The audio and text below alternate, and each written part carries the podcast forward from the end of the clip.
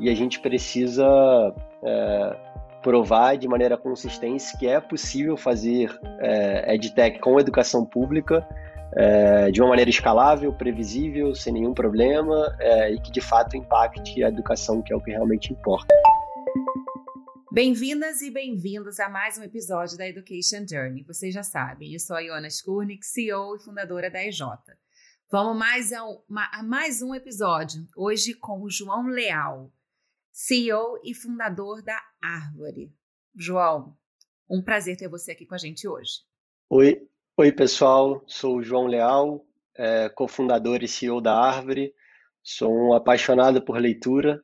Obrigado pelo convite de vocês e estar tá conversando aqui um pouquinho. O João é fundador da Árvore. A EdTech consiste de uma fusão da Árvore de Livros, que o João fundou, e a Guten. A gente vai saber por que, que aconteceu essa fusão. Bom, hoje essa startup ela leva o poder da leitura para escolas públicas e privadas. Já conta com mais de 30 mil livros, de 600 editoras e está presente nas salas de aula de mais de 3.300 escolas. Já atingiu, gente, mais de um milhão de alunos. Olha que sensacional.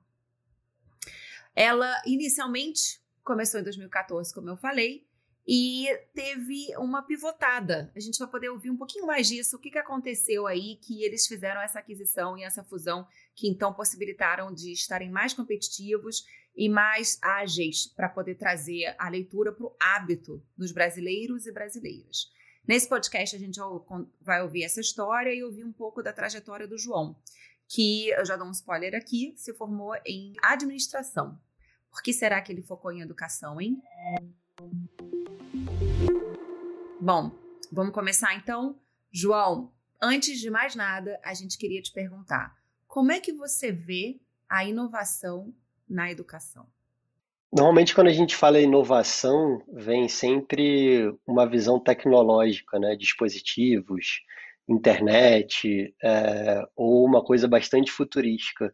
Eu acho que quando a gente pensa em educação, eu vejo inovação em qualquer coisa que consiga levar a aprendizagem de uma forma mais próxima da realidade dos alunos e mais distante do que sempre aconteceu, ou normalmente acontece nas escolas, quando a gente fala de um passado muito distante ou pouco distante. Então, para mim, inovação na educação é qualquer coisa que aproxime o aluno da educação e que, que fortaleça o processo de aprendizagem nesse sentido se a gente pegar uns exemplos, eu vou puxar aí professores é, super legais e que você conhece também. Então, quando a gente vê, por exemplo, o Geise é, fazendo uma produção de vídeo com seus alunos, isso é algo inovador e que engaja bastante. Quando a gente vê a Gina fazendo um projeto sobre mulheres inspiradoras que os alunos entendem da sua comunidade, isso para mim é inovação em educação. Quando a gente vê a Jana que vê o que os alunos escrevem nas carteiras para entender um pouco mais do aspecto socioemocional desse aluno, para mim, isso é inovação em educação. Ótimo você trazer exemplos. Eu acho que durante a nossa conversa aqui, sempre que você puder trazer exemplos, eu acho que ajuda a gente a entender é, como é que as nossas ideias acontecem no mundo real. É, antes da gente falar da árvore, conta um pouco sobre a sua trajetória, né? Como eu disse, você se formou uma faculdade de exatas na administração e está aí liderando uma startup de educação há seis anos, que no mundo de, de startup são quase 60, né? De tão intenso, de tantas coisas que acontecem. É, por quê? O que, que aconteceu? Como é que foi sua trajetória? A gente faz essa brincadeira, né? Que é igual vida de gato, né? Um ano vale por sete, ou sei lá quantos de cachorro, por aí vai.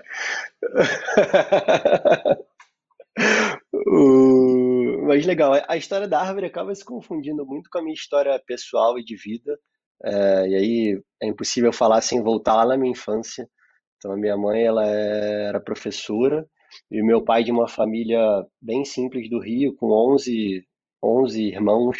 É, ele era o mais novo e ele começou vendendo enciclopédia lá, as famosas Barças, para quem é mais velho conhece quando ele tinha 14 para ajudar em casa. Então era um vendedor de porta a porta, que batia em hospital, casa das pessoas, época que as pessoas abriam a porta ainda para receber alguém vendendo livro.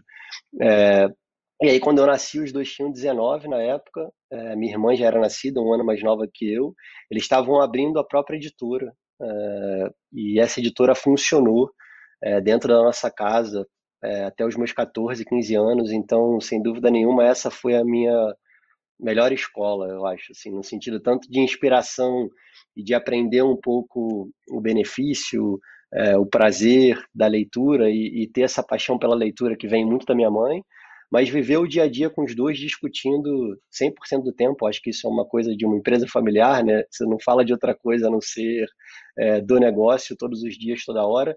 Então, crescer e ver os dois falando sobre a empresa que eles estavam fazendo é, dentro de casa por muito tempo foi uma escola é, muito importante para mim. Eu acho que todo o meu link com a educação vem dessa época.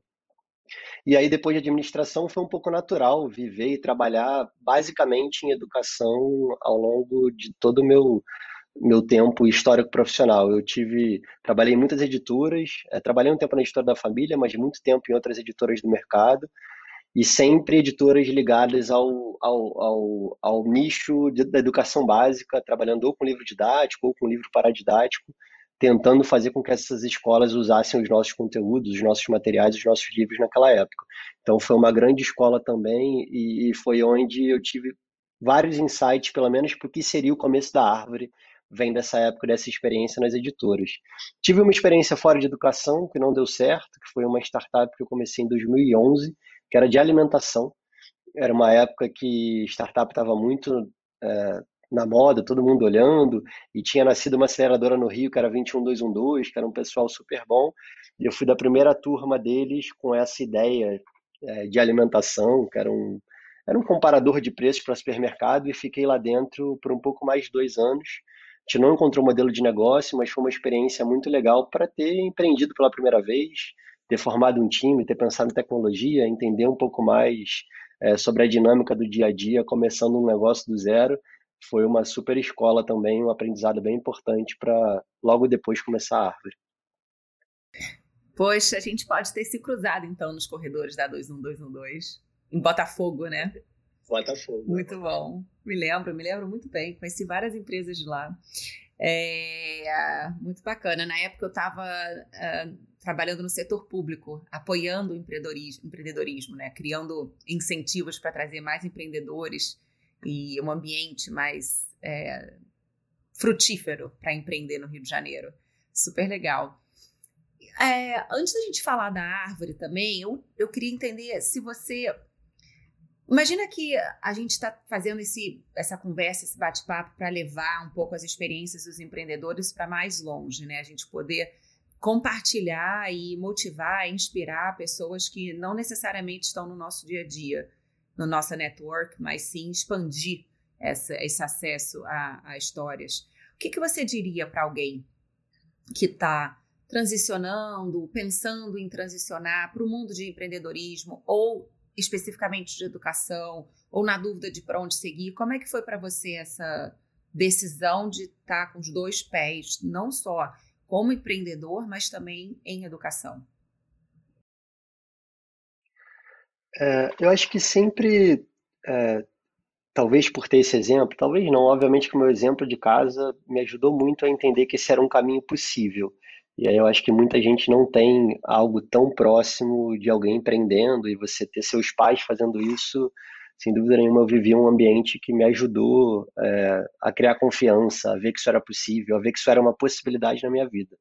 É, esse é um ponto é, importante. E eu sempre quis aquelas perguntas, ah, o que você vai ser quando crescer, etc. Tudo que eu sempre respondia era alguma coisa que eu era um pouco é, dono do meu da minha trajetória, assim, de alguma forma eu estaria não necessariamente liderando pessoas, mas dono do meu tempo, dono da, dos, dos, meus passos. E eu sempre tive isso um pouco na minha cabeça, mas nunca tinha executado até esse período é, do Iglu, que era essa startup anterior. E aí, depois que eu tive essa experiência que deu errado, eu vivi uma coisa que foi viver esse dia a dia de você fazendo o que você quer, o que você acredita, e isso mudou muito a minha cabeça para hoje pensar que provavelmente eu não me vejo fazendo outra coisa que não seja algo que eu acredite muito e que eu possa ter um pouco do controle do comando do que, que a gente está fazendo é, todos os dias. Não é um liderar por comandar, mas é, é, é mais um liderar e estar presente num projeto que eu posso mexer na direção. Eu acho que isso é importante, não necessariamente em um papel específico dentro da organização. E aí, com relação à dica, uh, eu acho, Ana, que é, a pessoa tem que tentar e ela precisa fazer. Então, acho que a minha dica, eu poderia dividir em duas coisas. A primeira é faça o que você conseguir dentro da sua realidade hoje é, para essa mudança que você quer fazer. Então, se você tem uma hora para se dedicar para isso, você não pode sair do seu trabalho formal, se dedica essa hora ou esse tempo que você tem, ou os fins de semana, ou, ou o momento que você pode, cada um tem a sua dificuldade no dia a dia por conta da sua vida pessoal, mas se você quer mesmo, comece por alguma coisa. Eu acho que isso é, é bem importante. E pensar em alguma coisa que seja uma dor real. A, a gente recebe, eu recebo muitas vezes, às vezes, mensagem ou e-mail, ou alguém querendo tirar alguma dúvida, e às vezes não é uma dor real daquele ecossistema, daquele espaço que você quer entrar. Então, tenta se aprofundar ao máximo nesse entendimento de quem que vai ser o seu usuário, quem que vai ser esse seu cliente, é, para que você descubra se de fato o que você está pensando é uma dor real ou se é uma coisa que seria legal essa pessoa ter, mas não é uma necessidade é mesmo. E um outro ponto, que tem se falado muito sobre propósito, eu acho que você tem que refletir muito se é isso mesmo que você quer, porque não é um caminho fácil, simples, vão ter dias muito difíceis, é, e se você está fazendo algo que de fato você acredita, que está ligado nesse é, cada vez maior aí, mais falado propósito. É, dá para você achar propósito em qualquer coisa, a verdade é essa. Mas eu acho que vale você se perguntar assim, ah, qual é o seu sonho, qual é o seu grande desejo? Se isso estiver conectado com essa sua mudança, sem dúvida nenhuma, o, o seu processo vai ser mais fácil. É, não vai ser mais fácil no sentido de que você vai resolver as coisas mais fáceis, mas vai ser mais fácil porque você vai superar os dias difíceis de uma maneira mais tranquila, vamos dizer assim. Excelente, ótimas dicas. Entrando um pouco então na árvore. A gente sabe que a leitura é necessária para o desenvolvimento de todas as outras áreas do ensino, né? E o incentivo à leitura, ela vem sendo um dos maiores desafios da educação do nosso país há muitas décadas. O Brasil não é um país que se destaca por, pelo hábito de leitura. E isso é exatamente o que a árvore vem tentar solucionar essa dor, né? Uh, infelizmente, a média global de proficiência nessa competência nos coloca lá para baixo.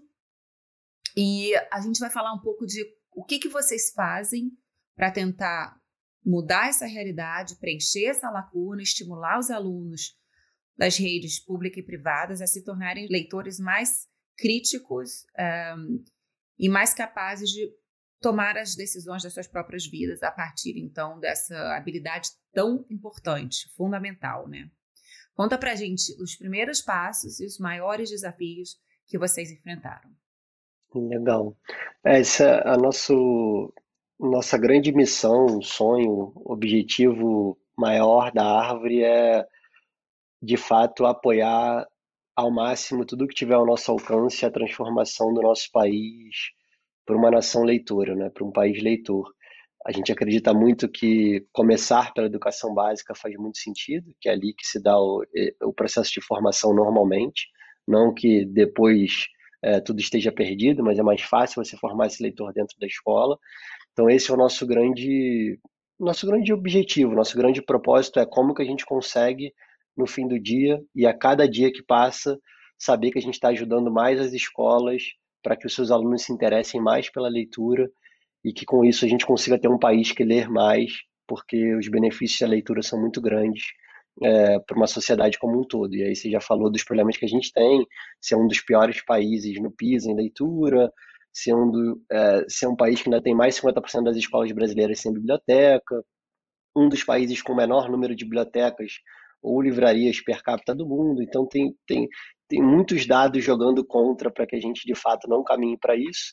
E a gente está aqui para tentar mudar um pouco esse quadro e reverter dentro do que tá, dentro do que é possível na nossa realidade. A gente não acredita muito numa. Gostaria que existisse, mas a gente não acredita muito numa solução única para a educação, a, famosa bala de prata, para resolver tudo. É, então, a gente, dentro do nosso espaço, a gente está tentando fazer o nosso melhor. É, com relação à árvore, um pouco do que, que a gente faz, a gente é, você falou até um pouco da fusão, né, e do, do, da, da, do que a gente se juntou com a Guten lá atrás. Eu vou tentar juntar essas duas histórias aqui para falar um pouco sobre a nossa solução e como que a gente apoia é, as escolas. Então a gente tem é, a, a, dor principal e uma das grandes dores das escolas é de fato o acesso ainda. Então acessar livros no Brasil ainda é um grande problema. Ou é um problema porque é caro, ou é um problema porque é distante, ou é um problema porque demora, ou é um problema porque todos os alunos não têm esse acesso. Então dar acesso aos conteúdos e aos livros é, é, é uma das principais ações que a gente faz dentro das escolas. Como é que a gente faz isso? Através de uma plataforma onde os alunos conseguem entrar para ler todos os conteúdos que a gente tem. Hoje, em Árvore Livros, que é um dos produtos, a gente tem mais de 30 mil livros, como você falou, mais 600 editoras, e a gente tem outro produto que é a Árvore Atualidades, que vem dessa fusão com a Guten, que é um conteúdo jornalístico de atualidades, o próprio nome já diz, onde a gente tem um jornal que a gente desenvolve dentro de casa, que é lançado semanalmente com uma linguagem específica, adequada para as crianças, e também outros conteúdos do Brasil e do mundo. Então, a gente tem uma parceria muito legal com o Nexo, para os alunos do ensino médio, por exemplo. A gente tem mais de 5 mil jornais e revistas que são atualizados diariamente também para que os alunos possam ter acesso a esse tipo de conteúdo. E aí, além do conteúdo, que é, um, que é uma das frentes que a gente atua e resolve muito e ajuda muitas escolas nesse acesso, a gente pensa em tudo que pode ajudar o ecossistema escolar, pensando nos atores que fazem parte desse ecossistema, para que no fim do dia os alunos leiam mais. Então, por exemplo, a gente tem pensados para os professores, uma série de plano de aulas, projetos de leitura, concursos literários, lista de indicações, relatórios de leitura. Então, tem uma série de ferramentas, funcionalidades ou até conteúdo pedagógico que o nosso time cria e desenvolve para que a escola, o professor, possa usar é, dentro do seu contexto, dentro da sua realidade, ter uma boa experiência de uso e um bom uso com a plataforma. E aí isso passa por desenvolvimento de plataforma, isso passa por um time pedagógico que faz todo um processo e um trabalho também de formação inicial nas escolas e continuada para que a gente consiga atender as expectativas das escolas e no fim do ano, no fim de cada ano, a gente possa aumentar as médias de leitura é, desses alunos. Isso é um pouco da, da solução é, como um todo. E aí, um pouco de, de impacto, que é legal falar, você falou também um pouco sobre isso. A gente, desde 2015, é, vinha dobrando de tamanho é, todos os anos, um crescimento é, bem legal. E no ano passado a gente acabou tendo um crescimento ainda maior por conta, obviamente, do ensino 100% remoto de uma hora para outra. A gente estava, é, nossa solução já era 100% digital, então a gente saiu de 200 mil alunos, arredondando os números aqui, um pouco mais de 200 mil alunos para mais de um milhão de alunos no começo desse ano letivo, de um pouco mais de 500 escolas para mais de 3 mil escolas é, no começo desse ano. Então a pandemia não tem só o lado ruim, tudo tem um lado bom. É, conta pra gente a diferença de lidar com escola pública e escola privada. Eu tô super curiosa de ouvir um pouco essa perspectiva que vocês têm, dado que é, é um pouco raro conseguir estar tá em ambas as redes com, com tamanha intensidade, né? Vocês têm feito aí um case, na verdade, de sucesso. Legal. É, a gente desde o começo sempre olhou a escola pública é, por entender, obviamente que lá é onde estão a maior parte dos alunos, né? O maior número de alunos está lá. Mais de 80% da nossa base, educação básica do Brasil, está em rede pública. Então, não olhar a educação pública nunca foi uma opção para a gente, por entender que ali, que todo mundo deveria estar tá centrando é, as suas principais forças e o desafio grande ali. E, e, a gente sempre olhou, nosso primeiro contrato foi em 2016, é, com rede pública, e a gente vem ampliando muito essa atuação ao longo do tempo, é, a partir de uma solução que faz muito sentido para a escola pública e pensar uma solução para a escola pública. Então, por exemplo, esse desafio, o maior desafio quando você vai conversar com uma rede pública é a conectividade. É como que os alunos vão acessar a plataforma, é, alguns sem ter internet, ou às vezes a escola mesmo não tem. Então a gente desenvolveu, por exemplo, uma solução que permite que os alunos baixem esse conteúdo dos livros para ler até 10 livros sem internet quando eles quiserem. Né? Eles podem mudar esses livros a hora que eles quiserem, mas a gente possibilitou e criou uma ferramenta que ajuda o dia a dia é, desse aluno, desse professor que tem uma dificuldade de acesso maior é, à internet. E, e, e, tem evoluído muito. Dessa base que eu comentei, de um pouco mais de um milhão de alunos, 60% mais ou menos vem de rede pública. Então a gente fica muito feliz em pensar que é o primeiro ano que a gente tem mais público que privado, mas o nosso grande sonho é que a base da árvore represente Brasil. Então, a gente precisa um dia chegar num lugar com mais de 80% dos nossos alunos também é, funcionando e trabalhando e usando as nossas soluções em redes públicas. E o modelo de negócio de vocês é igual? É igual, Iana. A gente faz um contrato diretamente com as instituições. É, no caso das escolas privadas, é um contrato direto com a escola, com a rede de escola. E no caso das escolas públicas, é direto com a Secretaria de Educação, sejam elas municipais ou estaduais. É, é um modelo que a gente faz uma cobrança por aluno. Então, a instituição paga para a gente um valor por aluno anual para usar para usar a plataforma. O preço muda porque quanto mais alunos, mais barato fica, e como no público os números são muito maiores, é, o valor acaba sendo muito menor também. Então, é, mas é o mesmo modelo, é super parecido. E eu fico pensando, você consegue, e você tem feito isso, se você fizer, você pode compartilhar, é, algum tipo de efficacy study, né? Que é uma coisa que se usa muito para poder comprovar o impacto da solução de educação. Por exemplo, quantos alunos terminam livros, quantos minutos passam na plataforma, algum tipo de análise de dados para a gente poder é, fazer um estudo longitudinal e criar hipóteses do impacto realmente da árvore, talvez até no aumento da leitura dos alunos brasileiros, com repercussão no, nos IDEBs e eventualmente até no PISA. Vocês têm esse olhar?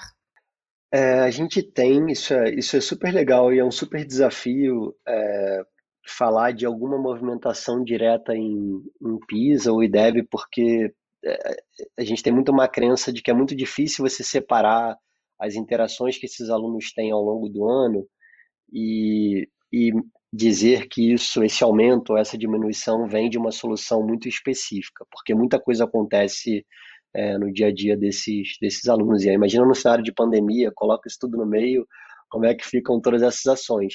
Mas, de fato, a gente tem hoje já na plataforma uma série de dados e relatórios de leitura, e, é muito legal porque as redes públicas é, usam bastante isso, que mostra um pouco do desenvolvimento dos alunos na leitura ao longo do ano.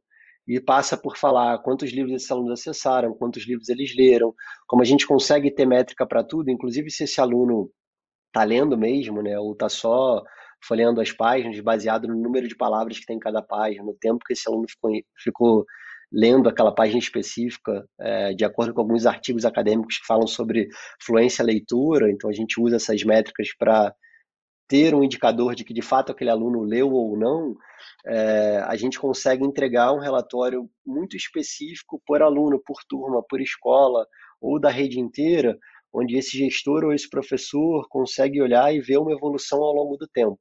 Então isso é muito legal e a partir dessas evoluções, obviamente que dá para você tentar fazer alguma inferência sobre melhoria no desempenho acadêmico de um aluno que lia muito pouco e agora está lendo muito mais. Então isso tudo é possível muito mais para a rede, né? A gente dá o dado, mas a gente não tem acesso ao desempenho acadêmico daquela rede, mas a gente sabe que algumas redes fazem. Isso é muito legal. E tem um outro ponto que é muito direto, que não necessariamente está ligado na aprendizagem, mas é até no sentido de economia, que é, é a gente consegue é, passar para esse gestor, que é dono de um orçamento, obviamente, e numa, numa pasta pública mais ainda, que ele consegue enxergar um benefício até financeiro mesmo desse acesso. Então, se eu tivesse que comprar todos esses livros para gerar essa leitura na minha rede, isso me custaria 10x com árvore ao longo desse ano, com todo o acesso que eu tive, isso me custou Y a menos.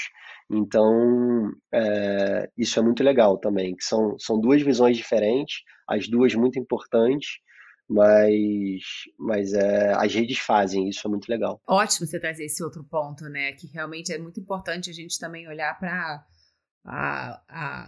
o valor agregado né, da proposta de valor, né, a proposta de valor do impacto do ponto de vista do alocação de recursos, né, principalmente se o foco aqui é a rede pública, dado que 85% dos nossos alunos estão na rede pública. É, de dados, Iona, tem um ponto legal que é, eu, eu só para exemplos, né, você falou um pouco sobre exemplos, a gente tem hoje na média quatro vezes mais leitura é, do que a, a, única pesquisa que existe no Brasil, que é Retratos de Leitores do Brasil, é, a nossa média é quatro vezes maior do que a média do brasileiro. Então isso é muito legal e a gente consegue comparar.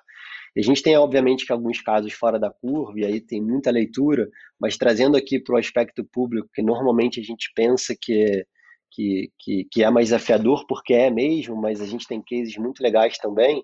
E aí tem o caso de São José dos Campos, que é um parceiro nosso há, há bastante tempo também. Lá no ano passado, que foi um ano difícil para todo mundo, eles tiveram uma média de quase 10 livros por aluno na rede toda, né, que usa a gente. Então é um número é, muito legal. Eles fazem um trabalho com métrica e desempenho desses alunos em leitura é, bastante é, interessante, porque como eles conseguem saber tudo dos alunos, eles conseguem fazer isso por turma, por aluno, por professor, e eles vão atrás das suas metas e daquele indicador que eles estão usando ao longo do ano para garantir que os alunos leiam aquela quantidade de livros que eles acham que é importante para o desenvolvimento de, de, desse indivíduo, né, dessa pessoa. Então, isso é muito legal. É, com certeza. Eu fico pensando se é, São José dos Campos ou outro município que você tenha contato e possa contar para a gente, tem algum tipo de ação de valorização dessas, dessas de alunos, aí eu não sei se você está querendo dizer a média de alunos que leu 10 livros, ou se foi uma classe ou uma professora, porque eu acho que uma das coisas mais bacanas que a gente pode trazer é, para o dia a dia da educação é a valorização das conquistas a valorização do trabalho dos professores, porque na verdade, quando o seu aluno está terminando de ler um livro, tem uma, como você falou, os atores que estão em volta desse, desse aluno uh, que estimularam de alguma forma a que ele, o protagonista, possa então ter o acesso a, a, ao livro e terminar. É, você tem alguma história para contar sobre ações de valorização dessas histórias bacanas? A gente Tô pensando aqui, mas a gente tem duas coisas que a gente faz que acabam reconhecendo e, e, e valorizando muitos alunos que se destacam na, na leitura. E, e, as duas dentro da plataforma, mas que sempre tem algum reflexo, alguma consequência no dia a dia é, dessa escola com esses alunos.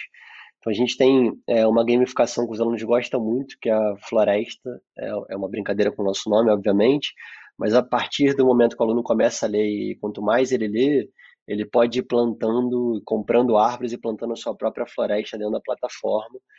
E o que faz essas árvores crescerem está muito relacionado com o hábito de leitura que esse aluno tem. Então, se ele tem uma leitura diária, ele consegue manter um nível de água, de umidade dentro dessa floresta, que as árvores continuam crescendo ou não e os alunos conseguem ver a floresta dos outros e isso gera um incentivo muito grande e a gente recebe bastante coisa de, dos alunos mesmo, né? Olha como é que tá minha floresta, já está cheia, precisa de mais árvore e, e, por aí vai.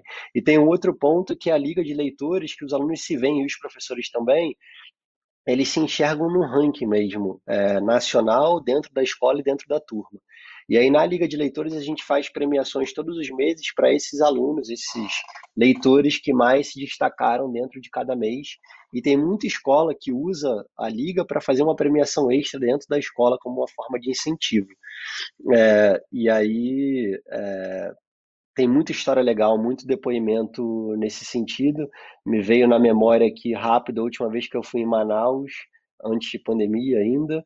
Eu fiz uma premiação de um aluno do oitavo ano lá que já estava mais no final do ano, mas ele tinha lido mais de 100 livros uh, e a gente fez, entregou troféu e etc.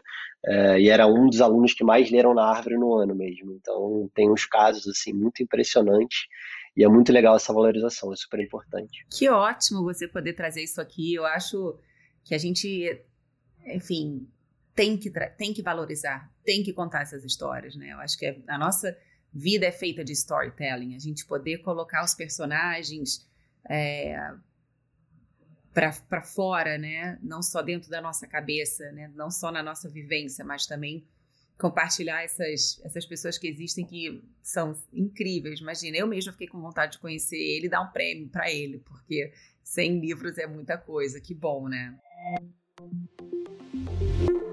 É, isso me faz pensar um pouco numa discussão um pouco mais macro de Brasil e de empreendedorismo. Né? A leitura, só para a gente poder então fazer essa transição, ela é a base, como eu estava falando, de é, a capacidade de elaboração de pensamentos. Né? E, e realmente a gente, com a leitura, consegue dar as ferramentas para os brasileiros serem mais criativos, comunicativos, críticos e colaboradores entre si, né? Porque As coisas vêm a partir de uma organização das habilidades mentais, onde a leitura é a base.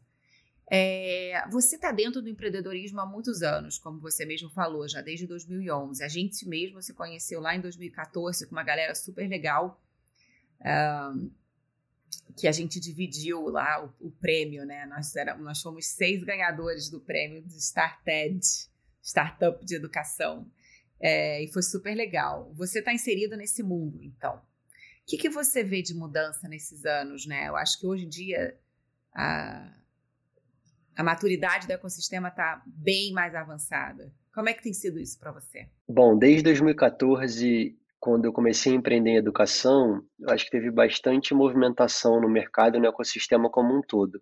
A gente teve um, um movimento que continua acontecendo muito grande de aquisições pelos grandes grupos educacionais que olham a educação básica.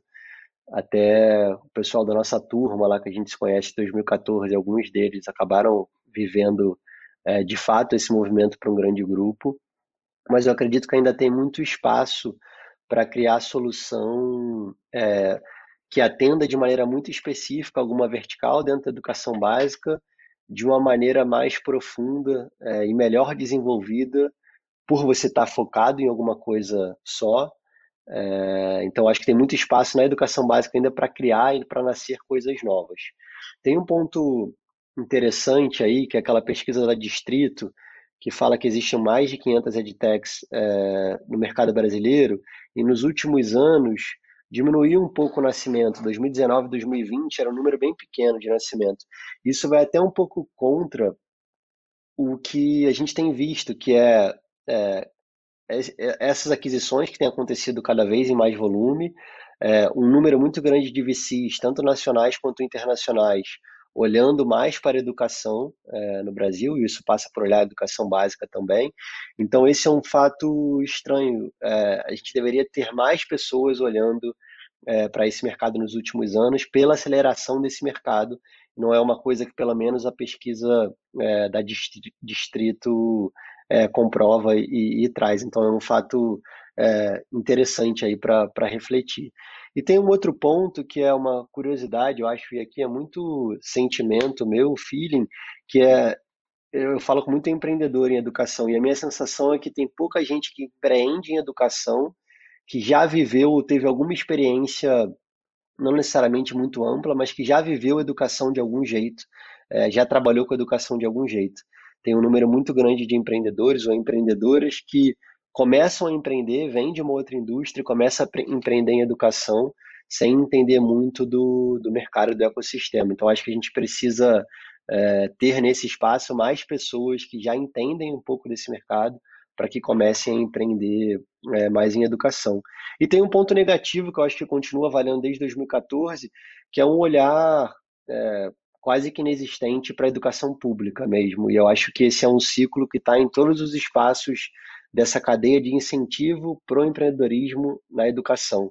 Passa por é, investidores, passa por VCs, passa por grandes grupos, passa pelos próprios empreendedores ou empreendedoras que estão querendo olhar a educação.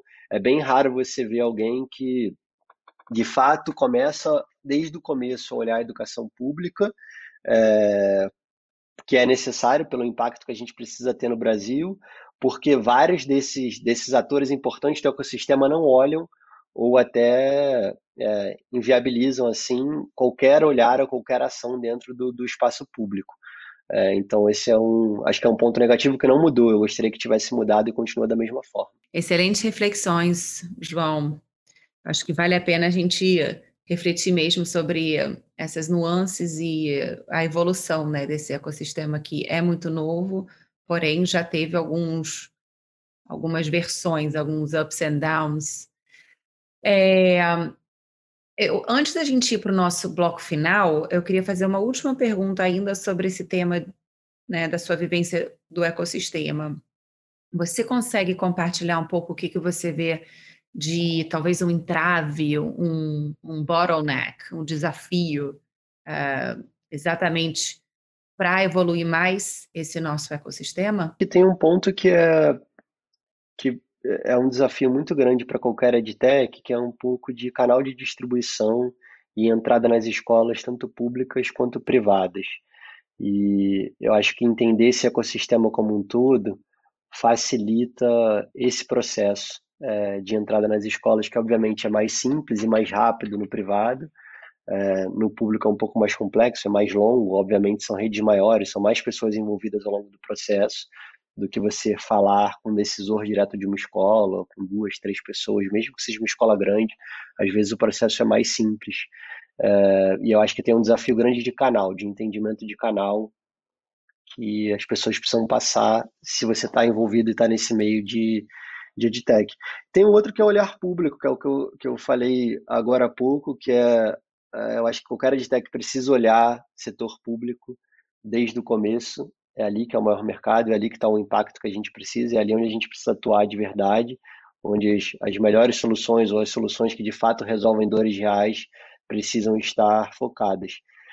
E, e, e o entrave está no ecossistema, Iona, nesse ponto do público, eu acho. Enquanto investidores é, cortarem a sua linha de público, quando você vai conversar com eles e você fala que você trabalha com público, ou qualquer pessoa que deveria apoiar, ou instituição que deveria apoiar esse ecossistema, corta essa linha, a gente está o tempo inteiro num ciclo que não vai mudar, que é as pessoas serem incentivadas a não olharem para o setor público. Então, é, tem um ponto aí que é o olhar precisa acontecer, a gente precisa tirar esses entraves é, do não olhar e a gente precisa é, provar de maneira consistente que é possível fazer é, EdTech com educação pública é, de uma maneira escalável, previsível, sem nenhum problema é, e que de fato impacte a educação, que é o que realmente importa. Então eu acho que tem esses dois pontos é, importantes. E não dá para esquecer e não falar de professor. Eu acho que foi muito legal é, em pandemia, porque existe aquele grande clichê que é, o professor é um entrave da tecnologia, o professor não gosta, o professor é contra e etc.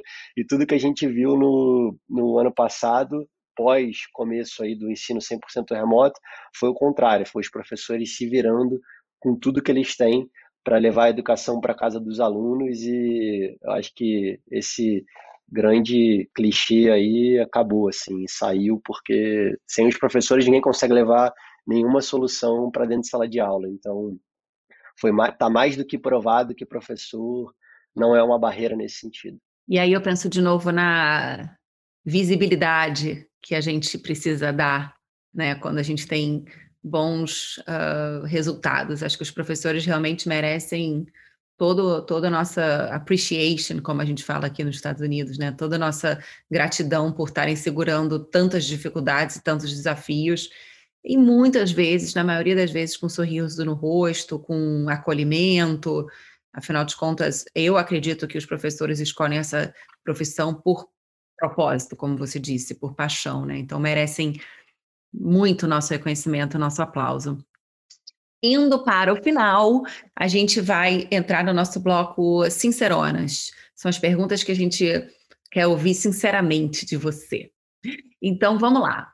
É, sem pensar muito, João, qual o seu maior sonho? Eita. Eu não acredito muito numa divisão profissional é, pessoal quando você está fazendo uma coisa que você se dedica naturalmente o tempo inteiro, assim. Então acho que essas coisas se misturam e é muito difícil você dissociar.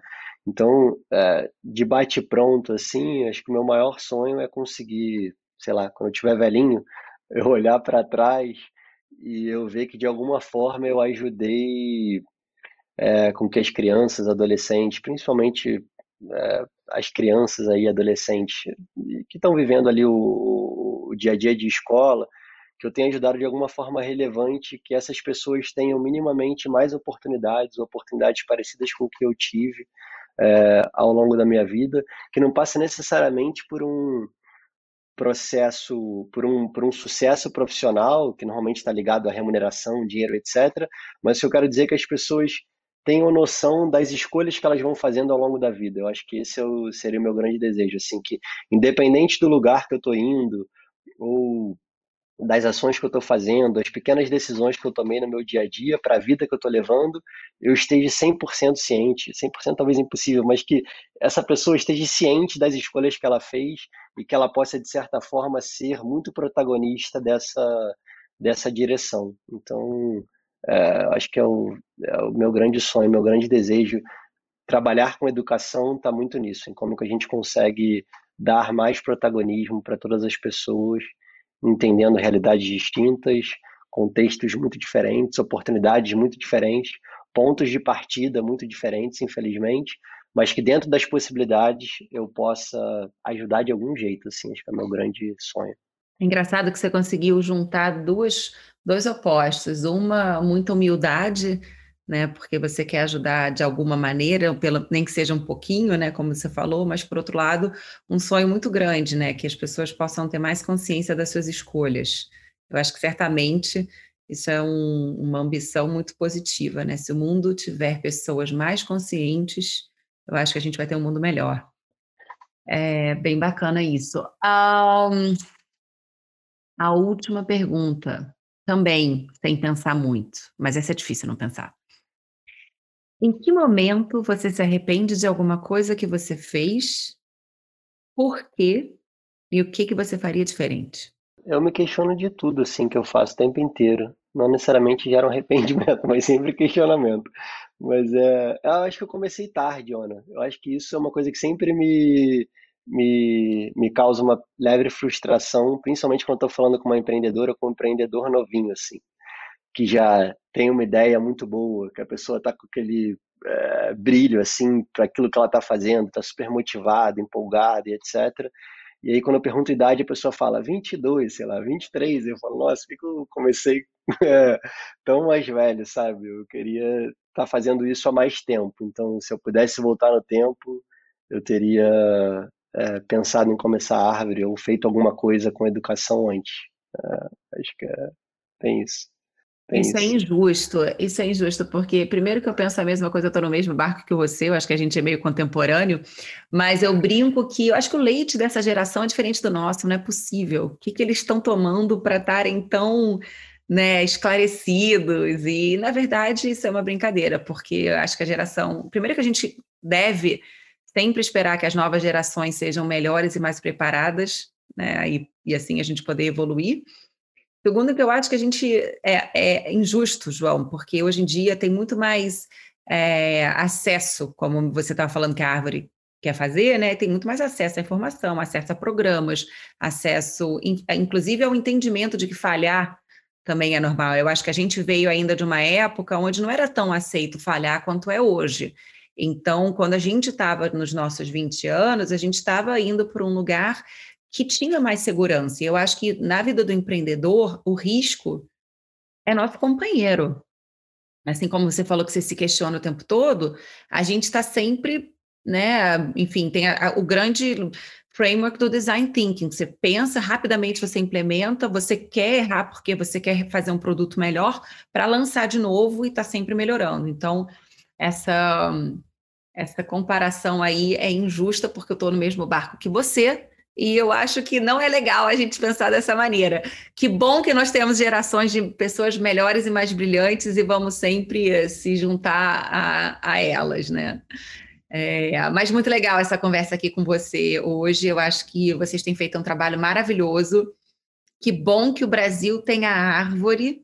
Que bom que a árvore está olhando para o sistema público do Brasil e não só para o privado. Eu acho que o privado é, ajuda muito a você melhorar o seu produto, a ter um cash flow positivo, a poder crescer, mas sensacional que vocês estão olhando sim não desistindo desse grande desafio que é a rede pública em si, né, de uma maneira estrutura. Então, obrigada por ter compartilhado sua história com a gente hoje aqui. Obrigado, obrigado pelo convite. Adorei o papo, estou é, adorando ouvir os episódios que já saíram. Então, boa sorte para vocês também na, na na jornada e no desafio. E obrigado mais uma vez por abrir um espaço aqui para a gente contar um pouquinho mais do que a gente tem feito. Que bom ter você aqui. Bom, eu sou Iona Skurnik, CEO e fundadora da Education Journey. Uh, acompanhe a gente nas nossas redes sociais, arroba Education Journey, Instagram, LinkedIn, no nosso site. Além de artigos próprios, a gente também faz curadoria do que tem de mais novo é, olhando exatamente para inovação na educação. A gente quer ouvir a sua opinião, a gente quer ouvir como é que a gente pode trazer é, conteúdos mais customizados para o que você está olhando, pensando, fazendo, e também o seu feedback, como é que a gente pode melhorar. Bom, um prazer ter vocês aqui e até a próxima. Obrigada.